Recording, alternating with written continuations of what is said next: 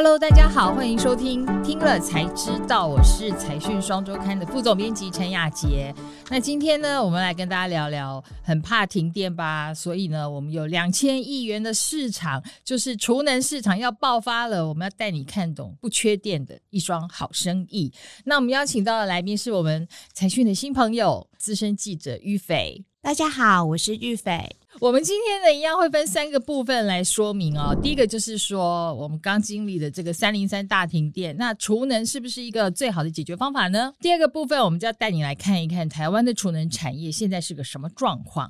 第三个部分，我们要带你看有两家台厂，他们在储能的这一块商机已经有了布局，然后还有他们会碰到什么样的挑战。不瞒你说，那一天呢，三月三号那天我在花莲，刚好呢台泥在花莲开幕了他们的。的充电桩，结果大家通通都在问停电。对，现场突然大家就对电这件事情充满了疑惑、恐惧，还有好奇心。然后的确也经过这件事情之后，大家就开始研究，发现说，哎，台湾其实那一天啦，至少那一天，它不是因为缺电，而是因为跳电嘛。重点就是在于，虽然有电，但是这个电呢没有办法稳定的供应。那电没有办法稳定的供应，原因就出在于什么？快问快答，因为厨电的功能没有派上用场，在太短的时间内来不及反应，而且厨电变得越来越重要，主要就是因为我们现在都在大力推动再生能源了。对，那再生能源的问题就是它必须要随着太阳上下班，所以我们没有办法控制，所以我们就知道三零三那一天的停电，很多人都学到一课，尤其是企业界。你要不要跟我们分享一下你问到的中南部的业者的情况？就是在南子工业区一家蛮大的就半导体相关的工厂的老板在聊，他说那天吓死了，他说先 review 盘点人到底在不在，然后他那天大概停了三四个小时，他有些材料的耗损，接下来就觉得不行，我要盘点我所有公司的所有的制程。哪些制成需要多少电力，它要重新盘点出来。第一件事情就是赶快去找谁可以做储能。假设又发生这样停电事情的话，它要靠什么可以把它的制成跟生产作业继续的运作下去，下去，对，他说至少想要撑三四个小时。我那天之后呢，也陆续问了一些其他的业者，我觉得在那个他们碰到的情况，还有他们的反应，大概都有八成相似度。因为停的时间很久，然后你要赶快的盘点，我们有什么损失，不管是人员的或设备的，然后甚至于是货，对，很多那个在生产线上做到一半的货就报销了。接下来的反应就是以后不能再让这样的事情发生了，所以我们一定要赶快的大力投资。所以刚刚讲到那个。台泥的董事长张安平，他就是直接就讲，他就说：“是你要发展绿电，你就是一定要搭配至少百分之十哦，不是精密计算过的，但是应该至少要百分之二十的储能。”所以我们就可以看到，就是说，哎，储能它的确会是一个解方，因为台湾的电力的问题其实可能蛮复杂的，但其中不能少了储能这件事。对，那我们现在就来进入第二个部分，那到底台湾的储能产业现在是做到什么程度了？什么样的情况？为什么储能这么的热，而且大家越来越重视？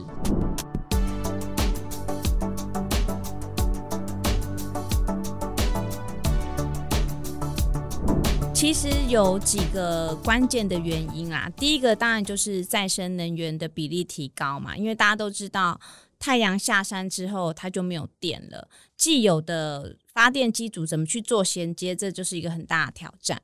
再过来就是能源法、电业法的一些修正，其实也带动储能的商机。那再过来就是去年其实台电有推出一个电力交易平台，这个部分其实它有一些相对透明且公开的制度，让想要参与的业者其实有更大的动机。对，我到这一次很认真的看了这个电力交易平台这件事情，才很确定的说，哦，所以其实大家只要我手上有足够的电力，我是有可能可以卖给台电来赚钱的。现在大概分成有三种产品，可能是依照那个不同的性质。帮我们大概说明一下好了。它比较特别是，当然就是根据每家公司可以提供的交易资源，然后再进行不同的项目去做竞价。比方来说，那大家比较知道大型的，像台泥啊、大同啊、台达电，他们是自己有投资去建立储能系统的。这个部分，它就可以用比较好的技术。还有他的资源去参加所有的调频辅助。调频辅助就是它是秒级的，当电力一有问题，它一缺你就要马上给我，对，它马上就必须要反应，然后这是属于想要就有，就是急救型的，就是你一去就是你赶快就要恢复心跳这种的。嗯、那其他的。备源电力，它反应的时间，像补充跟及时，它需要的投资成本就不需要这么大。那它是比较像是 standby 的。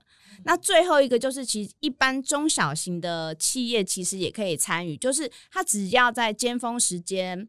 他愿意去关掉空调，或是关掉他一些不需要生产作业的一些生产线的电力，其实就可以透过现在有一些代操平台业者，他会去帮你装一些像智慧电表啊，去帮你看你的电网啊，然后再帮你架设平台，就把那些原本应该送到你的办公室的电，他把它转去卖给台电，可是钱是你的。对对对，就看能嗯能不能调整，或能不能配合。可是事实上的确，我常常觉得，比如说我们在百货公司里面会觉得冷气太冷了，也许透过这样的调节，就可以哎把那个省下来的电换成钱，对，对，没错，去卖给台电。所以这是目前的三种方式。那现在即将马上快要推出的是第四种。对，它叫做加强型的服务嘛。对，对，电能移转，嗯，就是它要求储备的电力更大，比之前的要增加五倍。其实接下来它是希望扮演就是夜间第二尖峰供电的角色。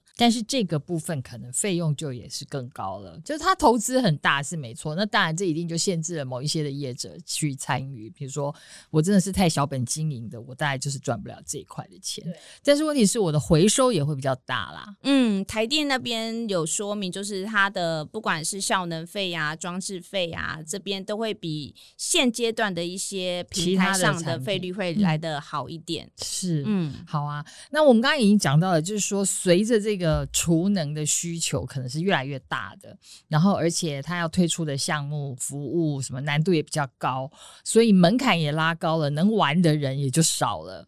嗯、那可是我们台湾的确还是有一些很大的厂商已经开始投入，而且也有能力做出来。那我们这次有找到几个例子啊。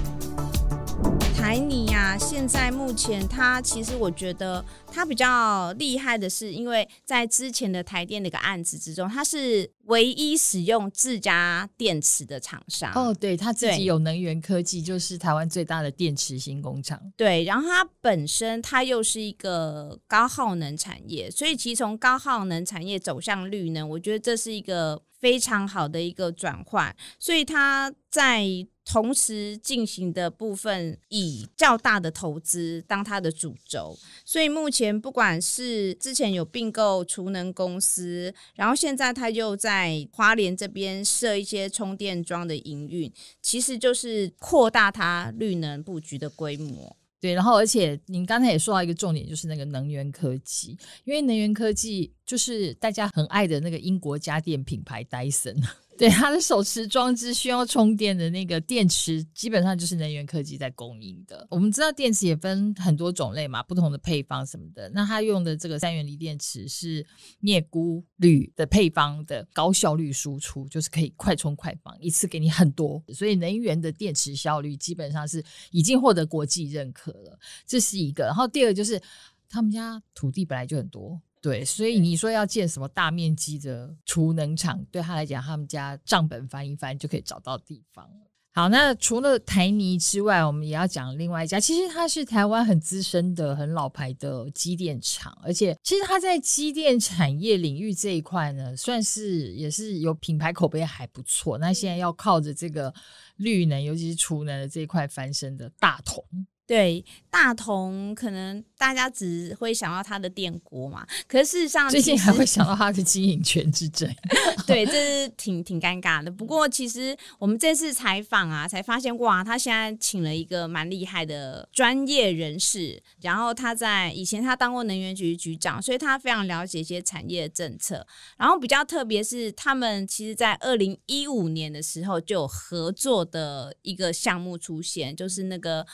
乌来区公所的一个太阳能的储电系统，虽然它是很小的规模，其实就可以发现，其实这个模式在过去就可以应用得上了。然后他们之前也有在海外地区成功的输出一些那种微电网的一些业务，所以他们其实有一些时机在台湾，其实有累积上千个暗场啦，就是大大小小加起来。所以他们现在接下来对于储能这一块是非常有企图心的。但是我想要请问的是，我们刚才讲过了，要从事这一块业务，第一要有钱。对，所以他们现在就是重新整合再出发，对，然后就是集结了所有他们相关做能源的单位，然后重新换了一个名字叫大同智能。那他们希望今年底可以登陆兴柜，然后接下来就是配合他储能扩厂的目标，然后再进行增资上市上柜的一些 IPO 的计划。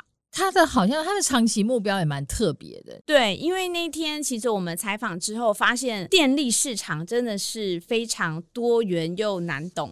然后，然后他说，其实交易的方式，因为现在比较特别，是因为目前就只有台电是是买方嘛，对。嗯这个部分我们通常就叫表前，其实大家想象的是表后的一个市场。你以后不只只有台电这家客户，你只要拥有绿能的资源，你爱找什么样的客户都可以，只要市场有需求。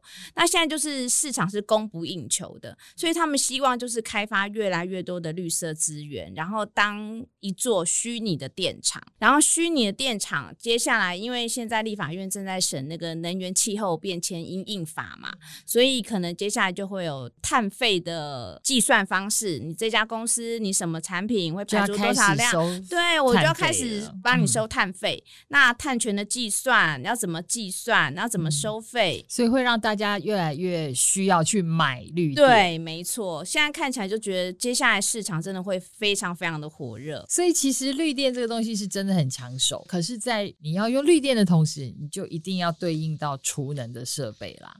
好，那再来我们就要讲一下这个，除了说看起来好像市场非常的好，但是它不是那么好做诶，它还是有其他挑战啊。它的挑战就是因为其实台湾的储能才刚开始嘛，然后台电推的平台其实也上线没有很长的时间，现在又不是供电的一个尖峰，那大家都在想说，如果进入接下来的夏季真的热起来了的时候，对，到底储能够不够用？然后接下来储能，毕竟电池这个东西，因为国外有太多例子，像韩国啊，其实有些储能系统经常就是。会自己的烧起来，还是就是不小心的发生了火灾？我觉得这个真的不用讲到储能设备，很多行动电话啊、行动电源不是自己就会烧起来，电动车也是会，是 对。所以其实电池的安全性这件事情本来就是大家比较考虑。对，所以接下来就是各家的那个电池啊，你的效率，因为你要一直充放、充放、充放，所以大家说三到五年这个电池到底效率是不是还是可以冲到一百趴？嗯，对，还是。八十趴，嗯，然后到底可不可以放十年？所以接下来就是看各家的本事怎么样。因为时间拉长，你除的能到底真的可不可以用那么多，就可以看得出来。就是我给了你一百趴的电，你到时候只吐出个六十七十趴。那就会觉得中间那一段的投资是浪费了。对，没错。现在市场也有另外一个分析是说，因为现在很缺料，比如说电池啊，还有一些逆变电器啊，一些零组件其实都缺货。然后也因为大家狂抢储能、狂建储能的设备，所以其实目前来讲真的是供不应求，然后价格又上涨。所以也有人说，可能三年内你真正台湾储能系统要盖到一定的规模跟目标，可能还要再观察一下。好哦，那我们谢谢大家收听今天的节目，也谢谢今天玉斐来跟我们分享。YouTube 的观众呢，请记得按赞、订阅、加分享。听 Podcast 的朋友不要忘了给我们五颗星的回复。听了才知道，我们下次见，拜拜。拜拜。